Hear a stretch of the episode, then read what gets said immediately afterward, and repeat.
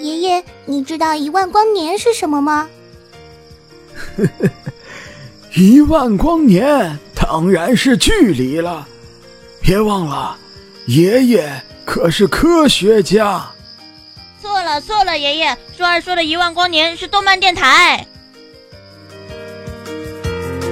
一万光年动漫电台，听得见的有声动画。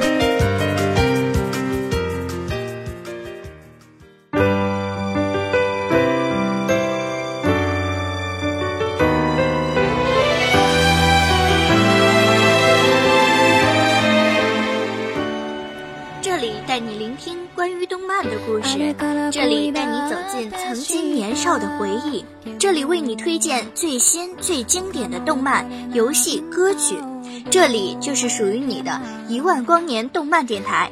我是仓央，很庆幸能与大家一起分享关于不合群少女的故事。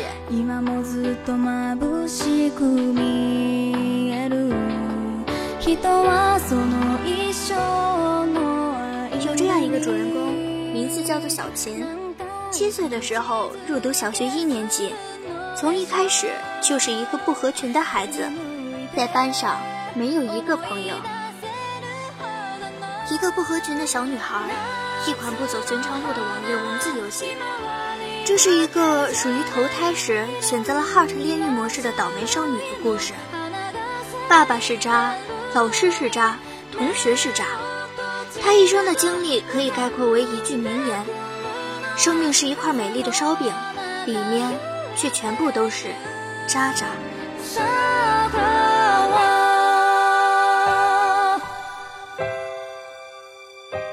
游戏以第一视角呈现了关于校园暴力、自闭、情感以及成长等深刻主题。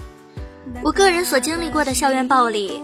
无非是躺在操场上被路过的情侣踩到时的寂寞感，或者说好的约架因为打不过只好叫家长的无力感，以及作恶作剧的同学在班里大声念情书。然而，既不是写给我的，也不是我写的，压根儿就跟我没什么关系的虚无感，这种与集体疏离的感觉本身，其实就是一种校园暴力。正是这个不合群的少女。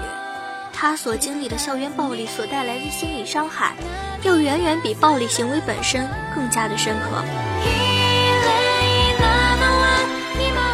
文字游戏最大的弱点就在于思考性很强，但操作感极差，剧情和玩法几乎都在对话中推进。首先是小学时代，女主角经历的校园暴力，先被以各种玩笑为名捉弄，或强抢文具，或冷嘲热讽。可她却不能生气，因为生气让自己更加的孤立无援。相反，他的同学只会以玩笑为名，咧嘴傻笑而已。之后被学习好的同学诬陷替所发生的任何坏事背锅，他们越发肆无忌惮，而他只能选择自言自语，因为老师不信任。老师只会单纯的将学习成绩与人品画上等号，用好学生不可能诬陷你的无耻逻辑来践踏少女本应说话的权利。在最后，就是女主角开始不愿意交流，进而越发被孤立。在某些委屈到实在想哭的时候，甚至都不敢抱一下自己，因为连他自己的爸爸都不会安慰他。任何与上学无关的情绪，在爸爸的眼里。都只是无用的矫情与麻烦。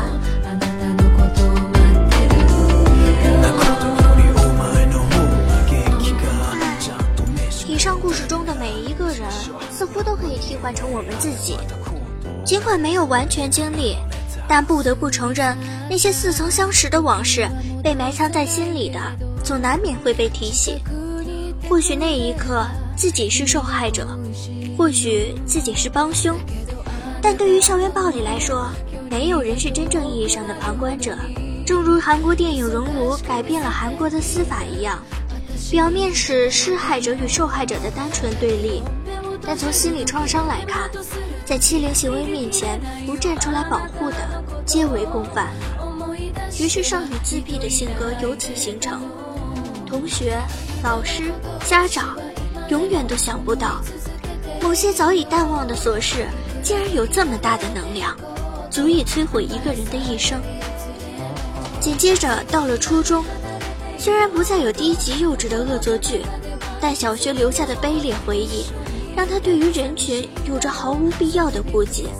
女主角渴望交流，但又害怕，害怕从长久以来形成的保护壳中脱壳而出。她有了朋友，却又不知道如何相处。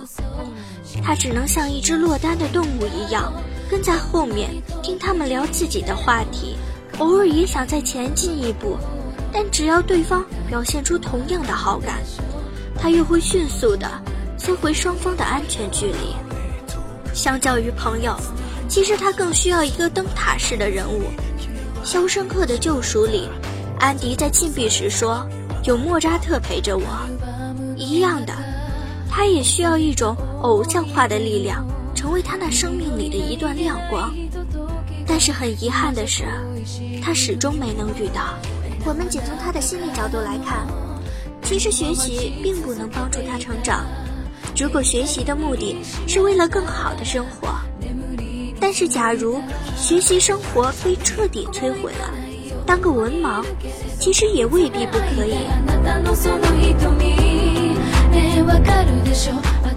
升上高中之后，游戏开始剖析每一个同学的性格，他们中有的标新立异，有的躲在厕所吃饭，其实只是想得到关注，满足虚荣心，以掩饰极大的自卑；有的家人是环卫工。但自己却假意与社会人士结交，企图改变自己的身份阶级。每个人的背后都有自己的故事。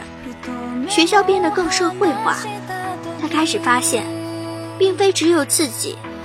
原来每个人都在用某种方式把自己放在壳里。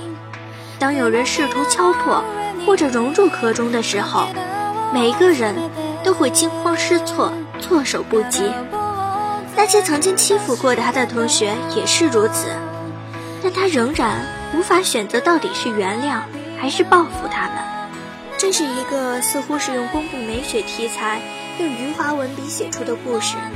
策划者借女主角之口，只是平淡缓慢、不带感情地说出自己的经历，凡但是又直戳心底。也许现实生活中没有这种什么事儿都摊上的倒霉少女。但她经历的事，我们或许多多少少都曾经经历过，并且现在依然有人在经历自闭、抑郁、社交障碍这种多方综合角力的后果。但参与其间的人们依然没有意识到，自己可能就是那个罪魁祸首。这也就是为什么我会选择写这款冷门游戏的原因。充满温情的顾影自怜，并不能弥补早已造成的伤痛。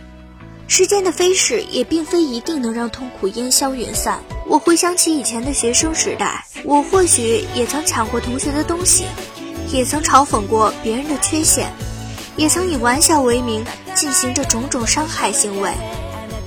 也许某个人一直在等着我的一句对不起，然而时间永远都不留余地，伤害伴随一生。或许对于受害者而言。任何一句对不起早已没有任何意义。我们没有办法治愈每一个不合群少女，但对于每一种微小的伤害行为有所认知的话，也许能治愈一下我们自己吧。因为直到现在，你依然没有对人性失望，你依然相信，再试一次会有光明。今天的节目就到这里了我是仓央感谢大家的收听再见